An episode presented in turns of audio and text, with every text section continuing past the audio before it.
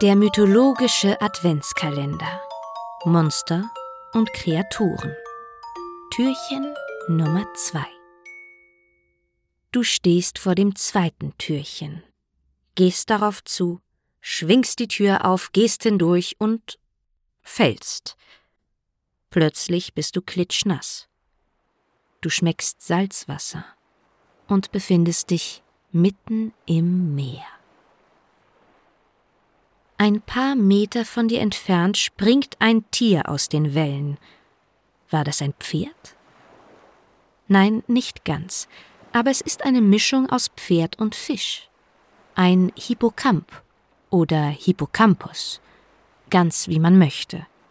Hippo heißt so viel wie Pferd und Campus heißt Seeungeheuer. Aber keine Sorge, ich würde den Hippocampus nicht zu den schlimmsten Ungeheuern zählen. Da wird dir in diesem Adventskalender wirklich noch Schlimmeres begegnen. Keine Sorge. Nein, der Hippocamp ist durchaus freundlich und zahm. Nur zu, setz dich auf seinen Rücken und dreh eine Runde durch die Wellen, während ich dir mehr zu den Hippocampen erzähle. Wie du siehst, ist der Hippocampus von seinem Kopf bis hinter die Vorderbeine ein Pferd mit goldener Mähne. Danach folgt ein Fischschwanz. Auf Abbildungen werden Hippocampen immer recht unterschiedlich dargestellt.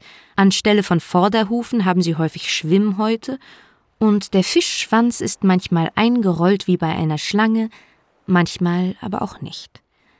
Der Hippocampus wird von den Meeresgöttern gern als Transportmittel benutzt. So treibt zum Beispiel auch Poseidon mit seinem Dreizack in der Hand ein Gespann aus Hippocampen über die Wellen. Sie galoppieren in rasender Geschwindigkeit zwischen sprühenden Gischtfontänen und bringen so den Herrscher der Meere an sein erwähltes Ziel. Von den Hippocampen hat das moderne Seepferdchen übrigens seinen lateinischen Namen Hippocampus.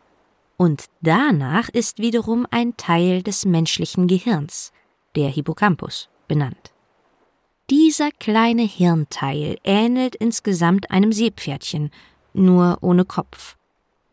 Davon gibt es eine wunderbare Abbildung auf Wikipedia, die ich dir sehr empfehlen möchte. Von Wikipedia habe ich auch diese Information, denn der Hippocampus kommt nicht besonders häufig in der griechischen Mythologie vor und spielt in wenigen Geschichten mehr als eine dekorative Rolle. Also ich kenne zumindest keine dieser Geschichten.